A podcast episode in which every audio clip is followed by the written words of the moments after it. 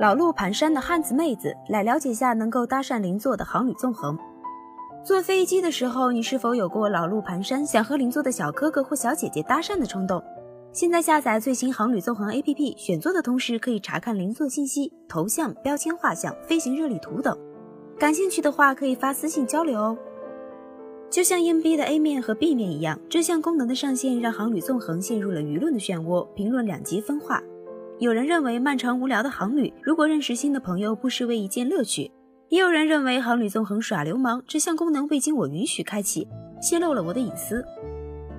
还有段子写得好，这项功能不能让老婆知道，要不然多出来的航行热力图显示的地点无法解释清楚。无独有偶，几乎在同时，事关隐私，海外也有企业被媒体吊打。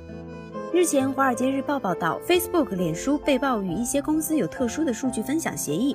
这样的特殊协议内部称为白名单，它允许特定的公司，比如日产、加拿大皇家银行等，获取用户及好友的额外信息，包括电话号码，用来衡量用户之间亲近度的 Friend Link 指标等数据。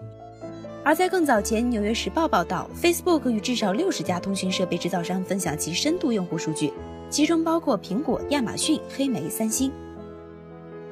在涉嫌隐私泄露和应用这事上，相比美国媒体的严肃报道和公众的严正抗议，中国这边就显得欢乐了很多。航旅纵横正在把你的私密信息暴露给陌生人，和航旅纵横 APP 社交功能引热议，用户选座时能观察他人信息等热文中，相关的评论温和了很多。隐私泄露更多的成为了调侃和段子的来源，比如在腾讯网，更多的评论内容是挺好的，以后飞机又多了一个撩妹机会。都是去一个目的地，然后还可以交流几个小时。如果是出差，下飞机也要去酒店。嗯，不言而喻。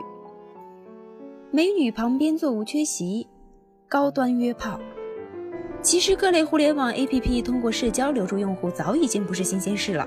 几乎所有主流 APP 和应用都有或曾经有社交功能的引入，来增强用户活跃度和粘性。但目前来看，社交 APP 在中国还是腾讯系的天下。其他企业难以分一杯羹，且往往会落得一地鸡毛，口水和争议齐飞。今天我们就来聊聊航旅纵横的这项社交功能。好好的社交功能被鸡贼的产品经理毁了。航旅纵横的打标签和搭讪功能本身挺好用的，尤其在飞行这种无聊的范围场景内。但航旅产品经理鸡贼的地方在于隐私获取默认开启，想要关闭半天找不到入口。这好比。优惠很大的卖手机的电视广告会在右下角有一行很小的字，说明九十九元是手机的价格，到货后还需要九百九十九元服务费哦。最终解释权归活动主办方所有。我倒是觉得航旅和微信学习下，比如是否可加好友、三天可见这种隐私功能，不管开启还是关闭，把所有权最大程度的交给用户，让用户开启和关闭都很方便，切不可为了留住用户、完成 KPI 而自作聪明。把用户带入了强制社交的场景内，滴滴顺风车的案例历历在目。社交的开启要有所边界，否则会脱轨。航旅纵横的边界和价值观在哪里，我们无从得知。但最起码应该学会对用户有基本的尊重和敬畏。任何可能涉及到用户隐私泄露的服务和功能，都把所有权明确的交给用户吧。任何时候，隐私安全和方便是成反比的。关于隐私和便利，我说一个基本的原则观点：对于消费者来说，要想获取更优的用户体验，享受到产品更多的功能和服务，就必须付出代价。任何时候，隐私和方便是成反比的。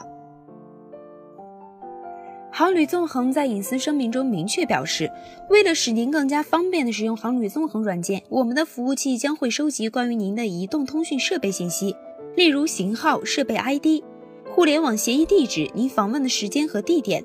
路由数据包信息发送人和接收数据，但不是信息本身，以及其他类似的特征记录。我们将使用 Cookies 和类似统一资源定位器 URL 的导航数据来收集您访问时间和日期、搜索和查看的信息等。其实不仅仅是航旅纵横了，我们纵观 BAT 等等企业，几乎都有类似的隐私声明。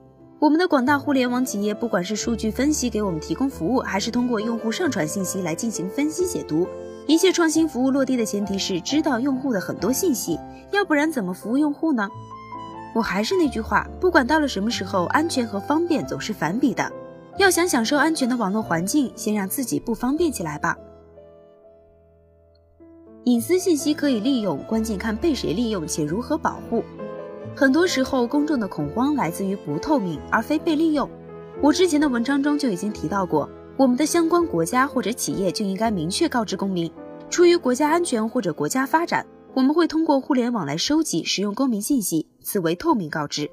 但我们有责任和能力保护好你们的信息隐私，且收集来的信息不会二次泄露，此为隐私保护。你看，如果做好了，二者并不冲突。隐私信息被谁利用，谁有资格用，也是一个值得讨论话题。作为平台运营方，合理利用用户数据无可厚非。